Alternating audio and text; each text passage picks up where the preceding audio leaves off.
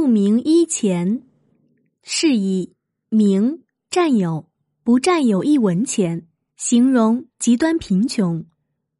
出处：汉司马迁《史记·宁姓列传》。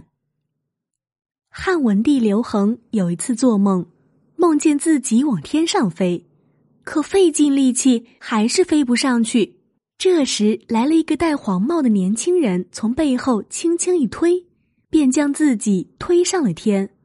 回头一看，这个人的衣服是反穿着的，身后还结着一条衣带。梦醒之后，汉文帝将梦中推他上天的人的衣着打扮牢牢记住。时时暗中查访，后来真的找到一个叫邓通的船夫，穿衣的颜色和结带的方式与梦中人一模一样，甚至容貌都十分相似。汉文帝十分高兴，当即带邓通进宫，赐钱数十万。邓通本来除了行船别无所长，现在也只会巴结奉承来换取皇帝的欢心。当时。官员们每五日休假一天，邓通官至上大夫，却常常放弃休假，在宫中陪伴皇帝，为此更加受到文帝宠幸。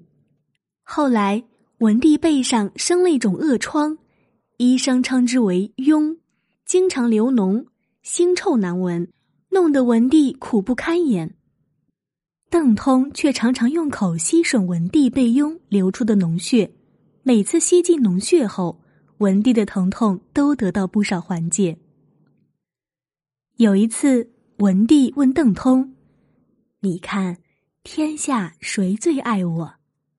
邓通回答道：“当然是太子啦。”太子刘启进宫探望文帝病情，偏巧邓通不在，文帝觉得背痈很疼，便让太子为他吸吮脓血。太子脸上流露出为难的神色，文帝为此很不高兴。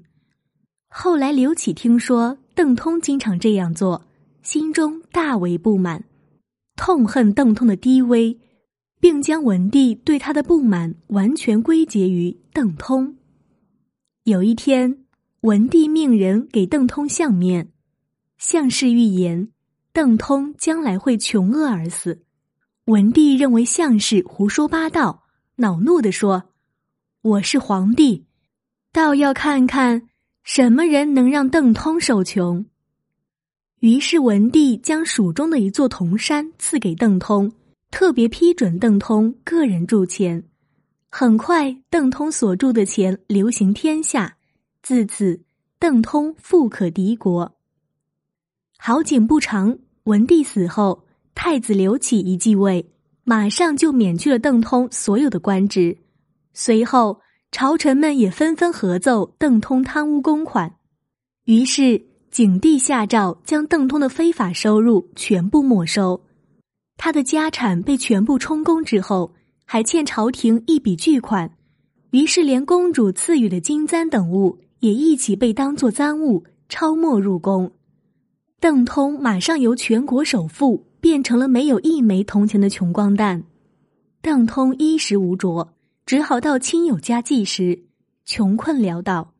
公主得知后，经常派人赠送金钱，不料却被时时监督邓通的官吏没收，最终邓通因冻饿而死。